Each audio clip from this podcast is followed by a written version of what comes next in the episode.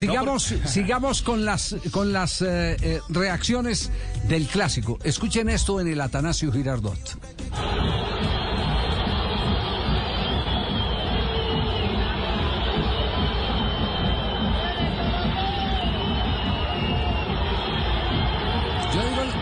Reacciones del clásico porque es el clásico silbido de los hinchas el día del hincha. En el Atanasio. En el Atanasio Girardot. El hincha verde. El hincha verde. Oiga, eh, qué frustrante para los seguidores de Nacional que llenan siempre el estadio y el día del hincha es eh, cuando eh, menos satisfacción obtienen. Volvió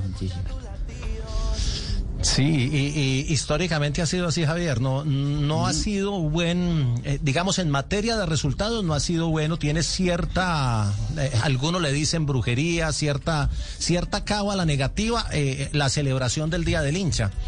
Entonces, y lo pusieron en una, en una fecha que era un partido determinante y pues no se dieron las cosas con, con el resultado y esto genera más animadversión que incluso eh, afectos de los seguidores. Paulo Autori, el técnico de Atlético Nacional.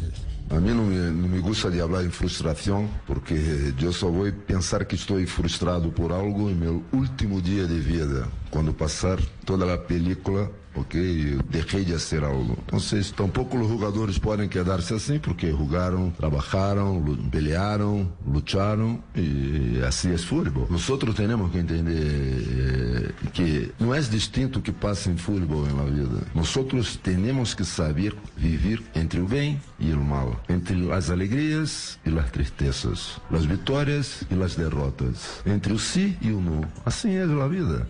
Entonces eh, hay que hacer con que los muchachos entiendan que hicieron todo. Cuando uno intenta de todo, ok, ok. La mensaje que paso es de, de tranquilidad. Nosotros eh, no vamos a dejar de hacer las cosas. Eh, desafortunadamente uno pelea y trabaja para estar involucrado en este momento, ¿sí o no? Y con ellos no es distinto.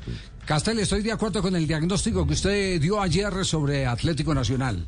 Eh, perdió la solidez colectiva y terminó siendo un, equipo netamente aventurero. Eh, y cuando digo aventurero es dependiendo exclusivamente de los lances individuales.